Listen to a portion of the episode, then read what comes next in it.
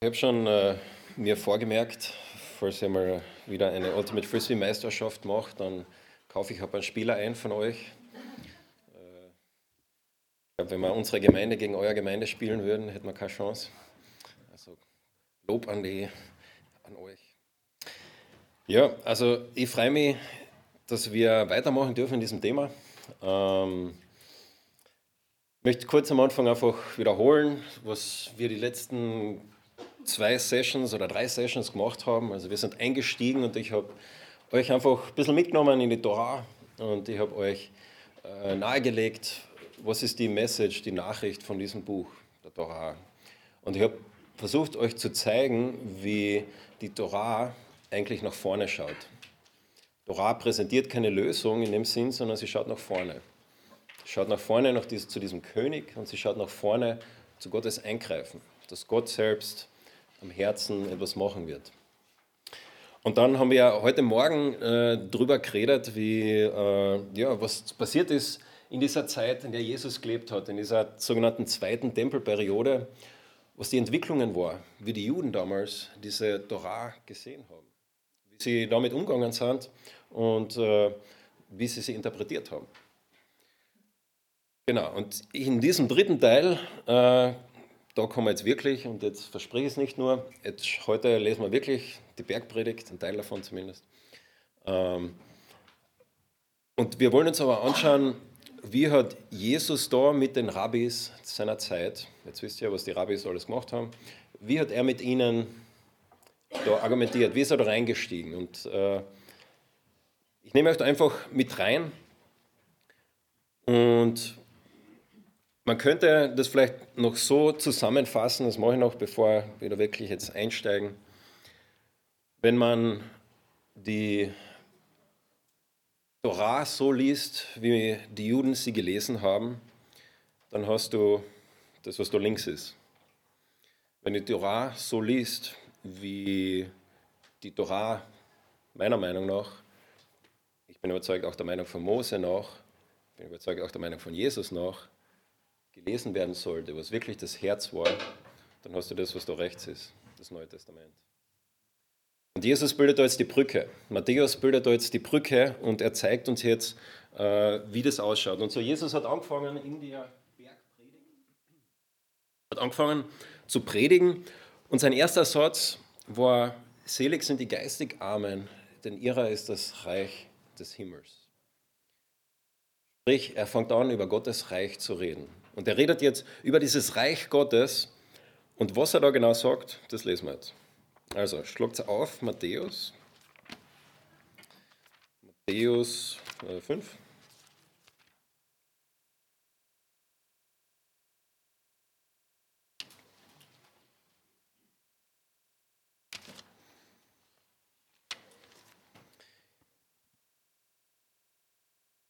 Genau, Matthäus 5 und wir lesen, wir lesen einfach mal einen ganzen Block und was ich vielleicht jetzt dazu sagen sollte, wenn wir jetzt wirklich in die Bergpredigt einsteigen, mein Ziel ist es nicht, jetzt äh, jeden Satz genau anzuschauen, jedes Thema wirklich genau zu beleuchten, weil das habt ihr, ja als Gemeinde vor in der nächsten Serie, in der Gemeindepredigt, sondern ich werde eher ähm, ja, äh, den Hintergrund ein bisschen malen und euch zeigen, was, was da passiert im, im Großen.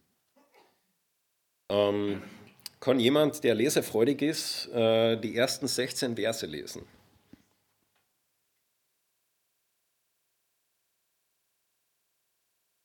Jemand?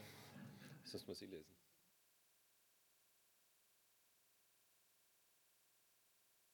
Warum fängt Jesus so an?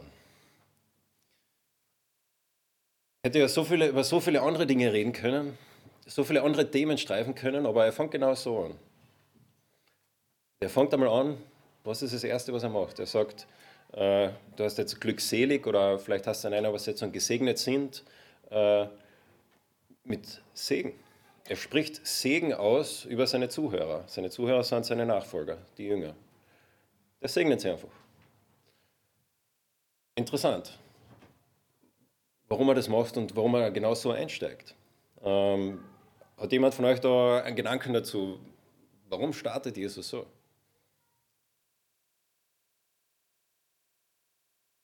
Es ist spannend, wenn wir im Alten Testament lesen, es ist eigentlich nichts Ungewöhnliches.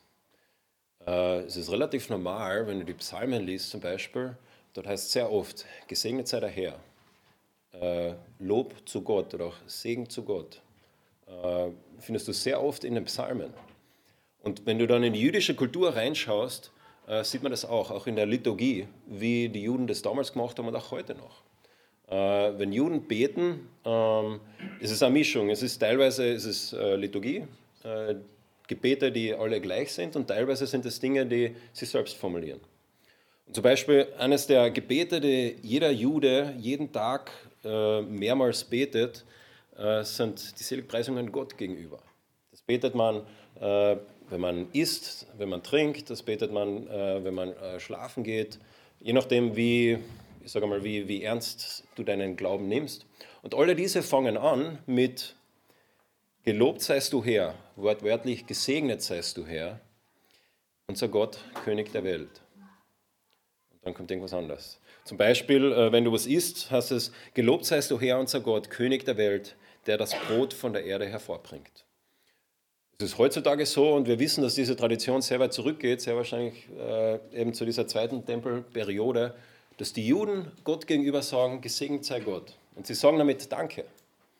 Danke, äh, Gott, für das, was du getan hast. Danke für dieses Brot jetzt, danke für den Wein, danke für das, danke für das.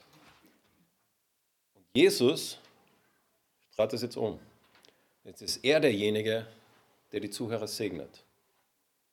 Er bringt Segen zu ihnen. Und das ist interessant. Wir haben schon einmal über einen Segen geredet, ganz am Anfang in meiner ersten Session. Kann sich jemand erinnern, was dieser Segen war, der da einmal versprochen worden ist? So der Segen an einen Mann Abraham. Gott hat gesagt, ich werde dich segnen und durch dich die Welt segnen. Und jetzt kommt dieser Jesus und seine erste Predigt, das erste, was er sagt, geht um Segen. Er sagt, ich segne euch. Er, er bringt, er, er macht diese Brücke zu Abraham und er sagt, das, was von diesem Segen, von dem Abraham da geredet hat, den spreche ich über euch aus. Den gebe ich euch. Und so, wenn wir uns jetzt diese Seligpreisungen anschauen, dann können wir ein paar Dinge ähm, festhalten. Ein paar Dinge fallen da auf. Das erste ist, was ich gerade jetzt gesagt habe, dass es eben zurückerinnert an den Segen Abrahams. Ihr erinnert euch, diese Kurve ist da runtergegangen, also das war die andere Richtung, ist runtergegangen und dann war da der Wendepunkt gesprochen worden ist. Und Paulus greift das Thema dann auf. Wenn ihr weiterlest, sagt Paulus sagt relativ viel drüber. Über Abraham und diesen Segen und so weiter und verbindet das mit Jesus. Aber wir reden jetzt nicht, nicht äh, über den Paulus. Und wenn man sich dann den Inhalt ein bisschen genauer anschaut, was, wen segnet Jesus da? Die geistig Armen, die Trauernden, die Sanftmütigen, die die Gerechtigkeit wollen, die Barmherzigen, die reines Herzens sind. Ähm, er hat nicht die gesegnet, die alle Gebote einhalten. Er hat nicht die gesegnet, die genau wissen, was in der Torah steht. Er hat nicht die Elite der Gesellschaft gesegnet, sondern eigentlich, wenn du dir jetzt die Kriterien anschauen würdest, eigentlich jeden. Was war das Kriterium, dass du da jetzt gesegnet worden bist von Jesus? Geistig arm zu sein? Das ist äh, relativ niedriges Kriterium, sage ich mal. Gell? Also Jesus spricht dort jeden an und er sagt, gesegnet bist du, wenn du geistig arm bist, denn dir gehört das Reich Gottes. In anderen Worten, auf äh, Neudeutsch, neutestamentlich, du bist gesegnet ohne irgendeine Grundlage, Reich Gottes zu kommen. Du bist gesegnet, wenn du auch nichts weißt von der Torah. Du bist gesegnet, wenn du trauerst, wenn, wenn du äh, einfach nur Gerechtigkeit willst, gar nicht die ganzen Gebote und so weiter kennst. Jesus setzt die Latte eigentlich sehr niedrig im Vergleich jetzt zu dem, was wir in der Mishnah und Torah und so weiter alles gelesen haben. Und das ist eigentlich, wie gesagt, gar nichts Neues. Ich habe euch vor, letzte, äh, heute in der Früh habe ich gesagt, ich behaupte, dass Jesus, was er da sagt, dass es nichts Neues ist. Das dass er eigentlich nur das wiederholt, was die Propheten gesagt haben. Klar, er ist Gott. Äh, er sagt das in Art und Weise, die natürlich äh, optimal perfekt ist. Aber schauen wir zum Beispiel einmal zu Micha. Schlagt einmal einen Micha auf. Micha 6, Vers 8.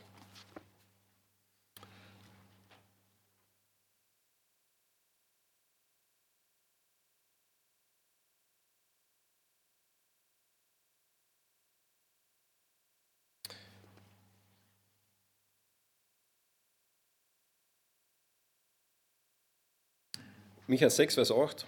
Ähm, kann das jemand lesen von euch?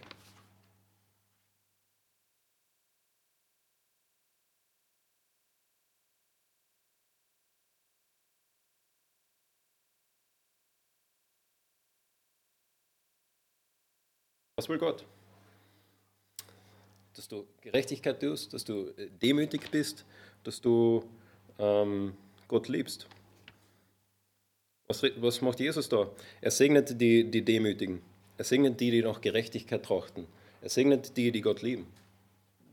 Nichts anderes, ist genau, genau das Gleiche. Jesus greift die Message, die Nachricht der Propheten auf, die Nachricht der, äh, der Torah auf. Und er wiederholt es. Und wie wir jetzt dann gleich sehen werden, er interpretiert die Torah so, wie sie interpretiert werden sollte. Eine weitere Sache, noch zwei weitere Dinge. Jesus beschreibt mit diesen Dingen Gottes Reich. Ich habe schon, wir haben dieses Video angeschaut, kannst du noch erinnern, von Himmel und Erde. Und wir sehen, äh, das, wo das eigentlich das Thema der ganzen Bibel ist, wie können Himmel und Erde wieder zusammenkommen? Wie kann das Reich Gottes und das Reich dieser Erde wieder eins werden?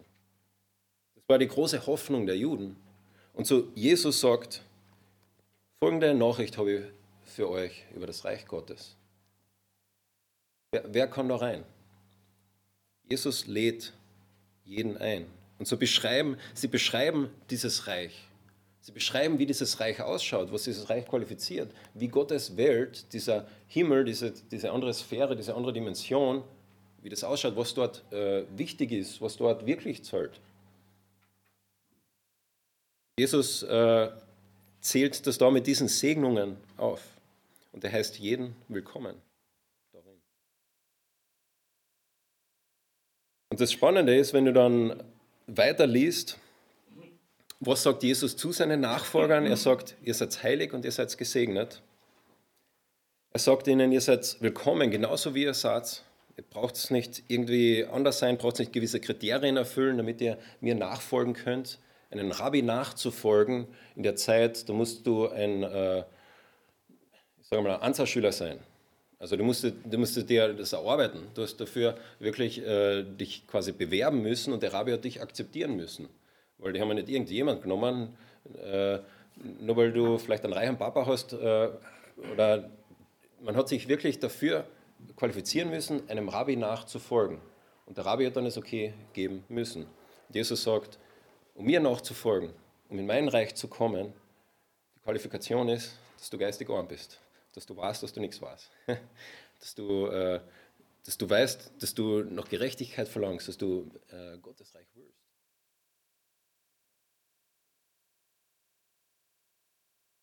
Und Jesus endet dann diese Segnungen am Ende, dass er sie eigentlich vergleicht mit etwas in Vers 10 und Vers 11 und Vers 12.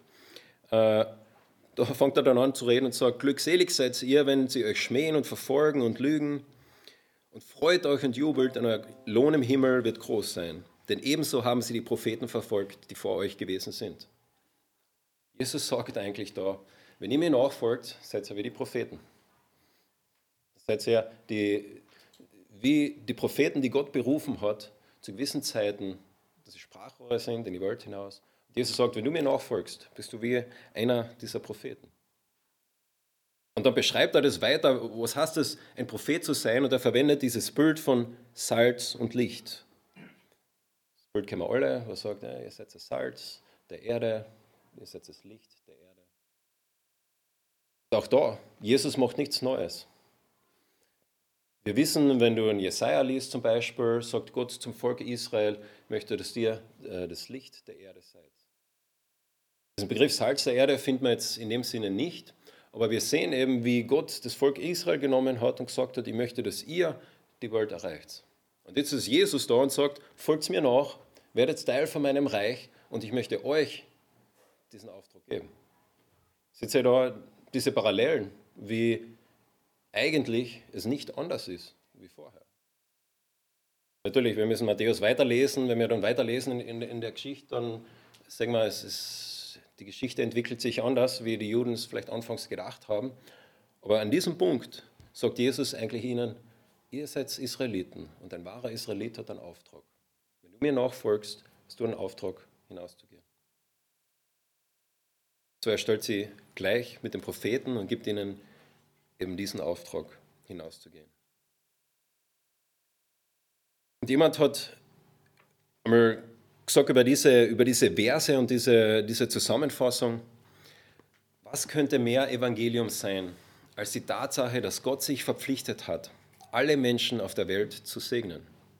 Wenn wir in Christus sind, dann teilen wir nicht nur den Segen von Abraham, sondern wir sind auch beauftragt, den Segen Abrahams weiterzugeben.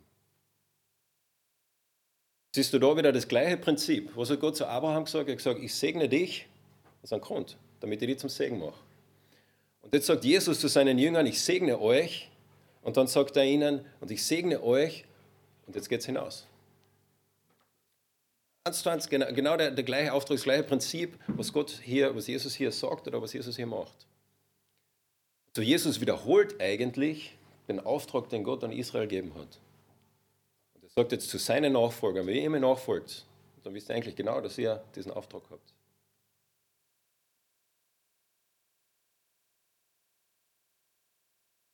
Galater 3, Vers 8, kann das jemand von euch lesen?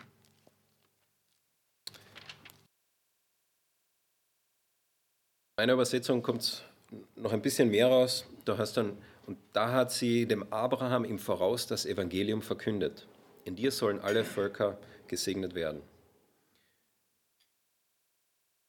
Paulus interpretiert die Geschichte vom Abraham und er sagt, Abraham ist das Evangelium gesagt worden.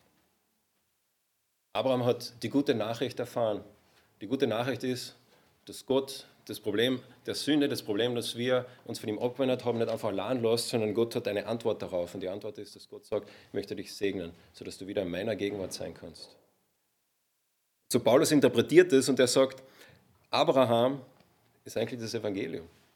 In dir möchte Gott die ganze Welt segnen. Und wir lesen, lesen wir noch die, die nächsten paar Verse in der, ähm, in der Bergpredigt äh, lesen wir noch 17 bis 20. Äh, Kapitel 5, 17 bis 20. Ich lese es vor.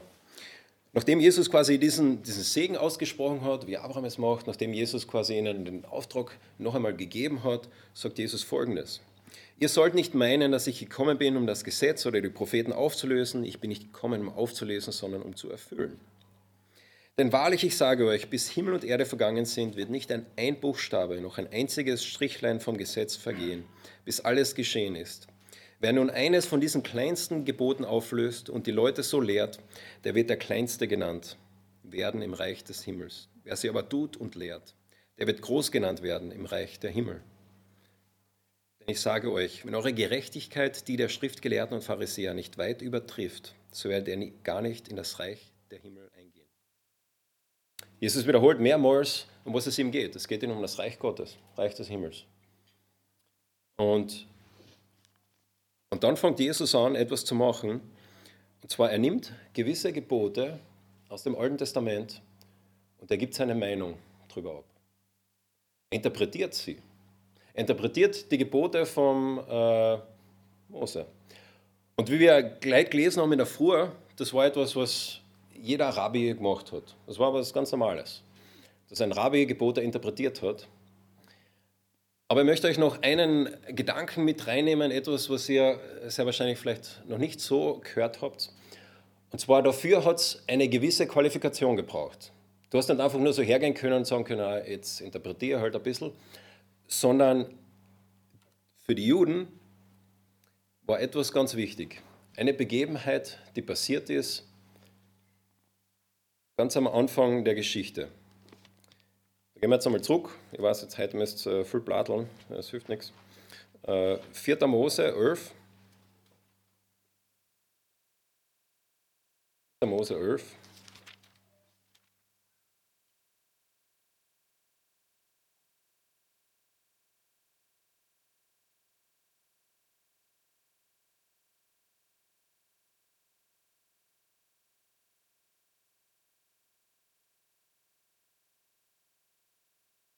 4. Mose 11, äh, 16 und 17. Kann das jemand lesen? Kleine Geschichte, vielleicht hast du es schon mal gehört. Mose, irgendwann ist die Arbeit zu viel geworden und Gott hat ihm gesagt, äh, eigentlich nicht Gott, jemand anders hat ihm gesagt, äh, warum beauftragst du nicht mehr Leid? Und dann sehen wir da, dass er das gemacht hat und er hat 70 Leute beauftragt. Und wir lesen dann, dass er quasi ihnen wirklich äh, ja, sie gesegnet hat, Hände aufgelegt hat und quasi die Vollmacht gegeben hat, sage ich einmal, die Autorität gegeben hat, dass sie ihren Auftrag erfüllen. Warum erzähle ich euch das jetzt? Warum ist das wichtig? Weil wir lesen und wenn wir weitergehen, wir lesen, dass äh, das gleich in der nächsten Generation passiert. Und die Juden heutzutage glauben, dass es eine Autoritätskette gibt, mit Mose angefangen hat. Mose hatte das Gesetz von Gott bekommen und wir lesen, wie Mose quasi die Autorität an 70 weitere Leute gegeben hat. Und die Juden in der zweiten Tempelperiode haben geglaubt, dass diese 70 in ihrer Tradition diese Autorität wieder weitergegeben haben. Sprich an eine weitere Person. Und dann in dieser zweiten Tempelperiode quasi gibt es eine, eine Kette, die wirklich lückenlos von Mose bis eben in diese Zeit reicht. Und nur wenn du quasi diese Autorität von dem Vorgänger bekommen hast, hast du auch die Autorität gehabt, das Gesetz zu interpretieren. Das heißt, vorher, bevor du nicht quasi diese Autorität bekommen hast, hast du zwar wiedergeben können, äh, ja, der Rabbi hat das gesagt, der Rabbi hat das gesagt, du hast auch das auch lernen können, aber du warst nicht erlaubt, deine eigene Meinung dazu zu sagen als Rabbi. Ähm, und man nennt diese, diese auf Deutsch heißt es einfach Autorität, ähm, Autorität, äh, auf,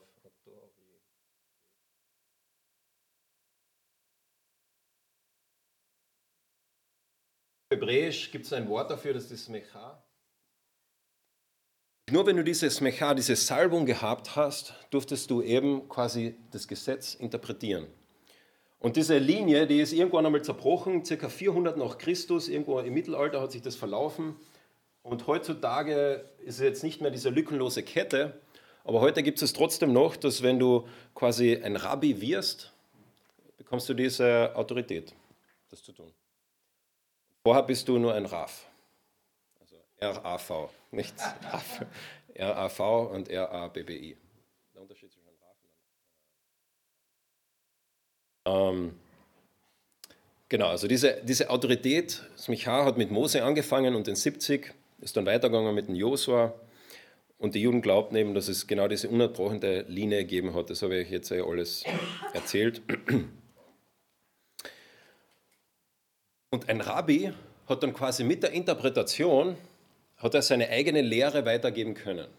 Weil eh klar, wenn ich nur weitergebe, was der John Piper predigt, äh, dann hört ihr, was John Piper sagt. Aber ihr hört nicht, was Raffi sagt. Aber ich kann auch sagen, John Piper hat das gesagt äh, und der sagt das äh, und der sagt das. Aber ich habe immer nicht meine, ihr habt noch immer nichts von mir gehört. Ähm, aber sobald ich anfange, ich fange zu interpretieren, hört ihr meine Meinung, meine Interpretation. Und diese meine Interpretation der Dinge hat man damals Joch genannt. Das war das Joch des Rabbis. Das heißt, äh, die, die Lehre dieses Rabbis, die er weiter verbreitet hat. Genau. Und es war gar nicht so einfach, diese, diese Salbung, diese Autorität zu bekommen. Viele der bekannten Rabbis haben das sehr spät erst gekriegt, teilweise erst mit 60, 70, 80 Jahren, das Recht, die Tora zu interpretieren. Musst du mal vorstellen. Also sie haben jahrzehntelang vorher schon wiedergeben können, was andere tun können, aber das Recht quasi zu interpretieren, die Autorität, diese Kette, äh, die hast du erst später bekommen. Meistens ist es so abgelaufen, dass du drei andere Rabbis gebraucht hast. Einer von diesen musste dieses Mecha haben, also einer musste quasi dabei sein. Äh, die anderen konnten quasi einfach Gelehrte sein, Schriftgelehrte oder so. Und die haben quasi dann dich äh, ernennen können und dann hast du diese Autorität gehabt, äh, das zu interpretieren. So, ich weiß, es ist schon spät, ihr seid alle müde vom Sport, aber habt nachfolgen können, was das Mecha ist, was das heißt, diese Autorität zu haben. Und vielleicht, wenn du jetzt ein bisschen über das nachdenkst, die Begebenheiten, die Fragen, die Jesus so gestellt worden sind, da fällt dir vielleicht jetzt eine Frage ein, die Jesus öfter mal gestellt gekriegt hat. Und zwar die Frage, die Jesus öfter gestellt gekriegt hat, ist, woher hast du deine Autorität? Das ist eigentlich keine unberechtigte Frage an einen Rabbi. Man fragt quasi, wo hast du gelernt? Wer hat dich äh, ermächtigt, die, die, die Torah zu interpretieren? Man hätte sagen können, ja, okay, das war der Rabbi Shmuel oder ich habe, äh, komme vom äh, Rabbi äh, Gamaliel. Äh, es war eine berechtigte Frage, dass man auch weiß, ah, okay, du kennst dich in die Richtung.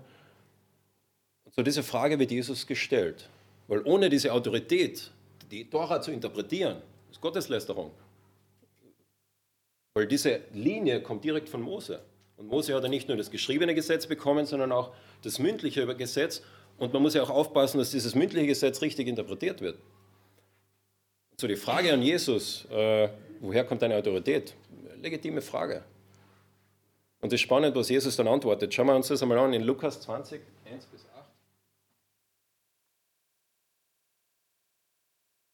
Was man vielleicht noch dazu sagen müsste, ein ein Rabbi hat normalerweise eine Frage nie direkt beantwortet.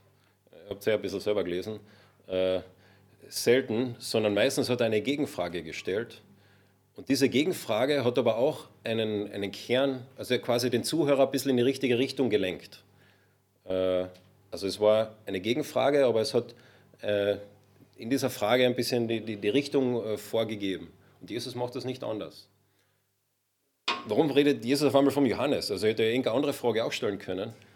Aber er impliziert damit, seine Autorität kommt von Johannes und dem, was da passiert ist. Und wenn wir dann die Taufe lesen, was lesen wir da? Johannes tauft ihn, Gott spricht aus dem Himmel und der Heilige Geist kommt herunter.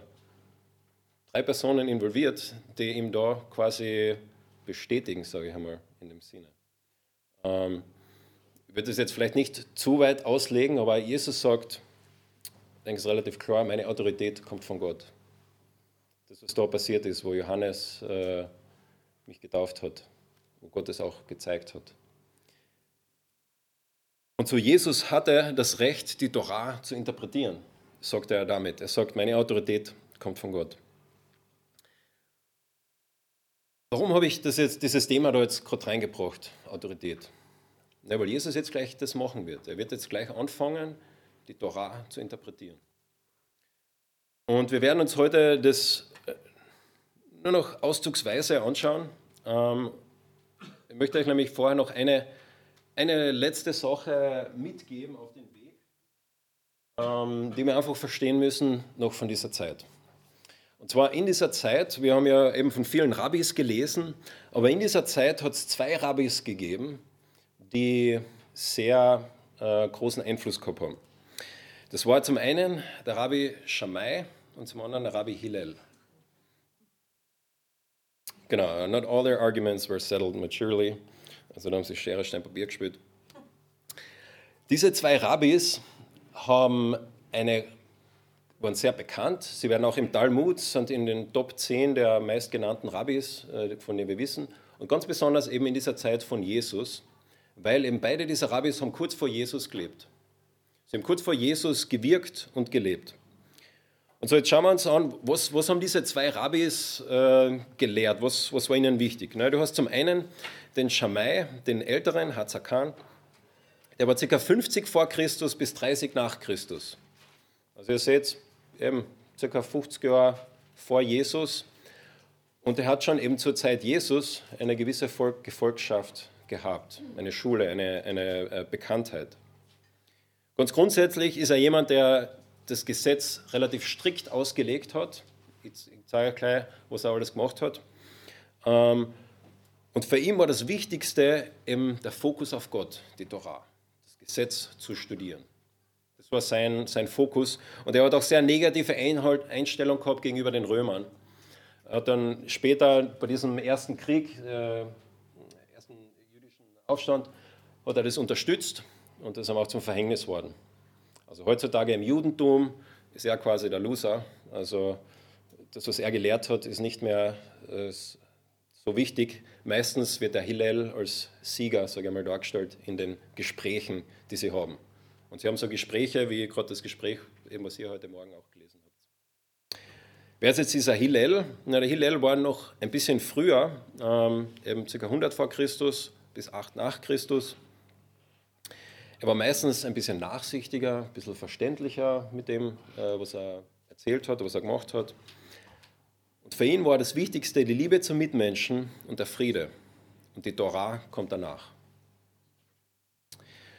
Es gibt eine Geschichte, dass ein Mann einmal zum, zu diesen Rabbis hingegangen ist und der hat ihnen einen Auftrag gegeben. Er hat gesagt, ich werde dein Student, aber unter einer Bedingung. Und diese Bedingung ist, dass ich auf einen Fuß stehe und du mir die ganze Torah beibringst. Schamai ist wütend worden und hat mit, mit, glaube ich, mit seinen Schuhen hat einen vertrieben. Und dann ist er zum Hillel umgegangen und hat gesagt, okay, ich werde dein Student, wenn du mir die ganze Torah, auf, während ich auf einen Fuß stehe, äh, erklärst. Dann hat der Hillel gesagt, wie lange kannst du auf einem Fuß stehen? Nein, hat er nicht gesagt. Äh, aber der Hillel hat Folgendes gesagt. Er hat gesagt, was dir nicht lieb ist, das tue auch dem Nächsten nicht an. Das ist die ganze Torah. Und alles andere ist nur die Erläuterung. Geh und lerne. Kommt euch das bekannt vor? Das war vor Jesus. Der Hillel hat das wichtigste Gebot, äh, liebe deinen Nächsten, genommen und gesagt, das ist die ganze Torah. Alles andere ist nur äh, Erklärung, Ergänzung. Und so, was, was haben jetzt diese zwei Schulen, das waren dann wirklich äh, Gruppen, Übrigens, wenn ihr euch die, die Chosen, das kennen ja einige von euch mittlerweile, muss ich kurz eine Werbeeinblendung machen, euch das anschaut und jetzt noch einmal anschaut, dann werdet ihr auch Hillel und Shammai öfter mal hören. Äh, sie haben das sehr, sehr, also die haben sicher recherchiert, kennen sich aus. Das waren die zwei großen Schulen. Das war so, bist du Republikaner oder bist du Demokrat? Äh, gehst du zur äh, ÖVP oder SPÖ? Also welche Gruppe gehörst du? Ähm, der von Torah-Studenten. Ähm, also eben, Sie haben da ganz, ganz wichtige Fragen äh, debattiert. Zum Beispiel, soll man einer hässlichen Frau in der Hochzeitsnacht sagen, dass sie schön ist? Das ist jetzt kein Scherz, können Sie im Talmud nachlesen, äh, wo eine wirkliche Frage, äh, wo Sie eben ein Gespräch haben, darf man, ähm, was soll man tun äh, in der Hochzeitsnacht? Also ich weiß nicht, was ihr machen würdet, aber äh, der Schamai hat gesagt, äh, nein, äh, darfst du nicht. Also du musst dir sagen, dass sie hässlich ist. Du darfst nicht lügen. Und der Hillel hat gesagt, na, jede Frau ist auf ihre Weise schön und so ist es okay, ihr zu sagen, dass sie schön ist. Eben, jetzt Hillel war ein bisschen äh, freundlicher, der Schamai hat es relativ strikt gesehen, also so halb Notlüge geht nicht, äh, war nicht möglich. Äh, sie haben darüber debattiert, Ehebruch, wann ist das erlaubt? Äh, der, der eine hat gesagt, es ist nur erlaubt, äh, wenn, äh, wenn ihm jemand wirklich Ehebruch begeht, sprich mit einer anderen Frau oder einem Mann schläft. Und der andere hat gesagt, na, das ist jederzeit erlaubt, auch wenn eine Frau das Essen verbrennt. Kein Scherz. Äh, das war ein Grund um, äh, für eine Scheidung, dass du die einreichen konntest als Mann. Und so, sie haben darüber äh, debattiert. oder sie haben darüber debattiert. Bitte? Äh, danke, ja, das Ehescheidung, ja. Ähm, genau, Tischgebet, äh, große Frage, was machst du, wenn du, äh, man weiß, also man sollte vor dem Essen beten, was machst du, wenn du aufstehst und du merkst auf einmal, äh, du hast das Gebet vergessen? Nö, der äh, Schamai hat gesagt, du bleibst dort sofort stehen, wo du bist und du sagst jetzt das Tischgebet Und der Hillel hat gesagt, nein, du musst wieder zurückgehen zum Tisch, dich hinsetzen und dann das Gebet sprechen. Also es waren wirklich große Fragen des Lebens, die sie da beschäftigt haben, äh, mit denen sie da äh, debattiert haben. Oder äh, wirklich größere Frage, wäre es besser, wenn Gott die Menschen nicht erschaffen hätte? Der eine hat gesagt ja, der andere hat gesagt nein. Und es gibt mehrere, ich weiß jetzt nicht genau, wie viele Diskussionen es gibt, aber wirklich viele, viele Fragen, die sie gemeinsam miteinander bewegt haben in dieser Zeit.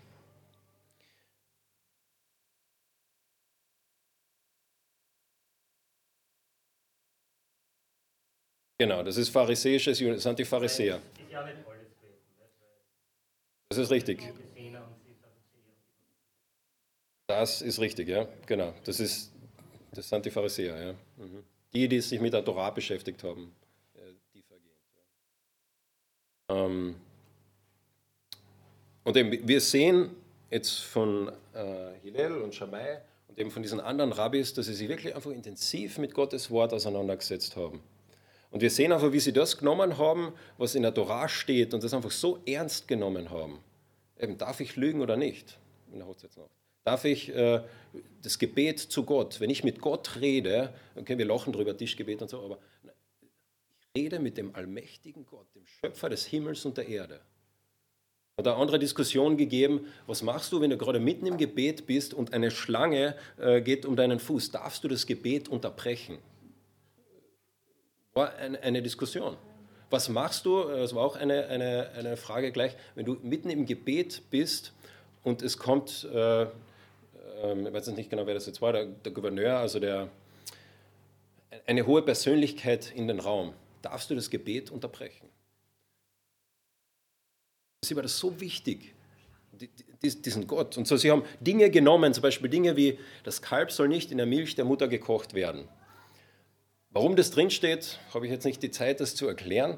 Aber sie haben das so weitergesponnen, dass sie gesagt haben, naja, wenn, wenn, äh, wenn wir das nicht dürfen, dann äh, soll Fleisch mit Milch gar nicht in Berührung kommen. Und so, wenn du koscher essen willst, dann isst du nicht Fleisch und Milch zusammen.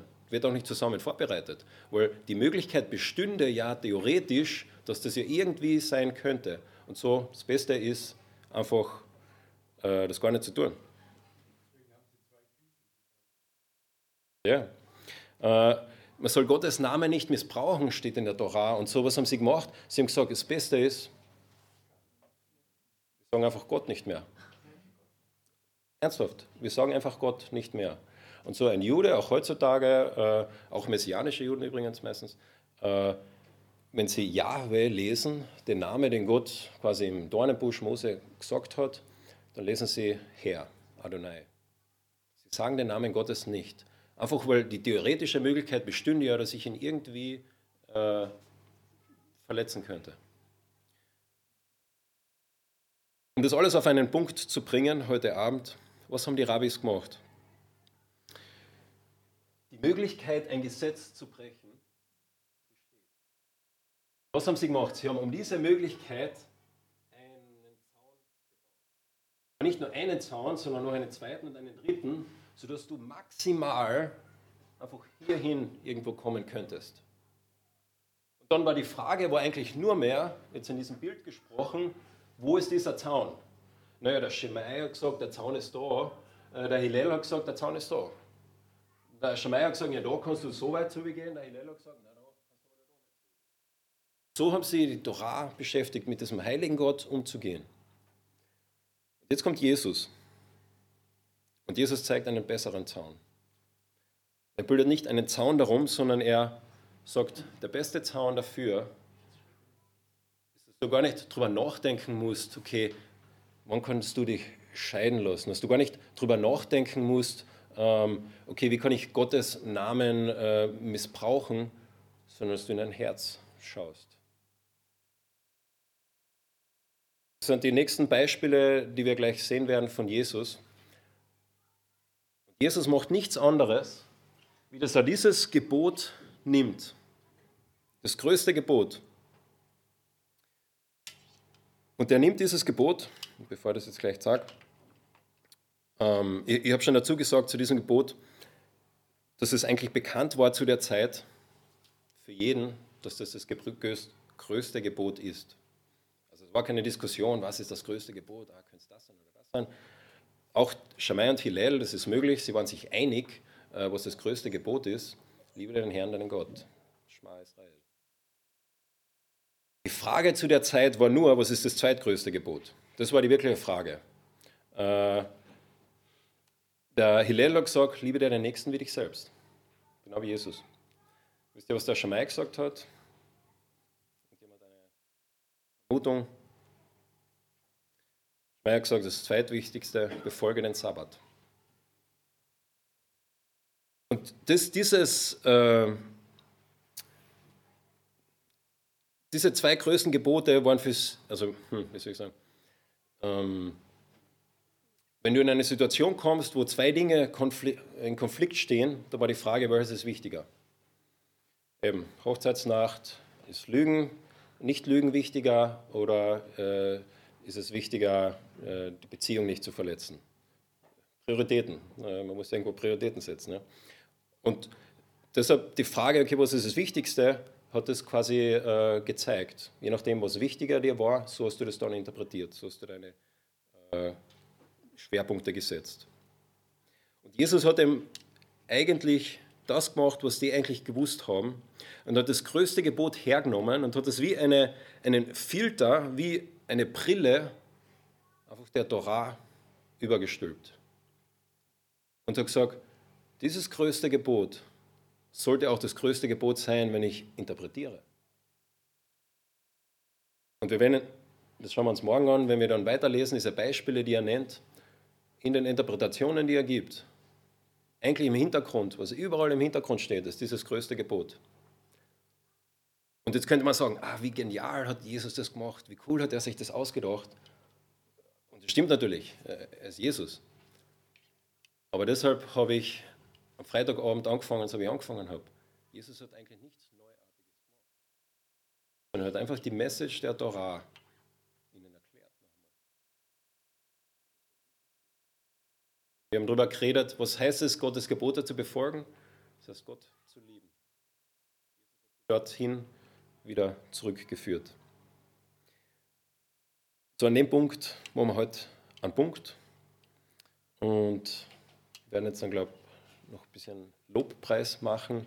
Und morgen, was ich mit euch noch vorhabe, eben, dass wir uns das vielleicht auch ein bisschen äh, praktisch anschauen, diese Beispiele, die Jesus da äh, bringt und wie er das dann gemacht hat. Was ist dieses Joch von Jesus, wie er das interpretiert hat. Und ich bete noch mit uns zum Abschluss.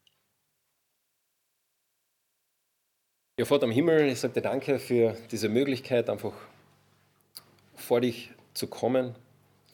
Sag dir danke für die Möglichkeit, einfach zu schauen und zu sehen, wie du mit Menschen interagiert hast. Und zu schauen und zu sehen, wie, auch mit welchem Respekt du dein Wort betrachtet hast.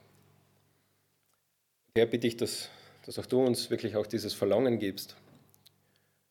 Nicht nur, dass wir einfach ja, darüber lächeln oder darüber äh, schmunzeln, was die Pharisäer gemacht haben, sondern auch ja, wirklich auch staunen können auf die eine Art und Weise und zu sehen, was für eine Ehrfurcht sie vor dir gehabt haben. Vater, gib uns immer wieder Demut und gib uns Liebe, gib uns Weisheit, dir nachzufolgen, zu wissen, was es heißt.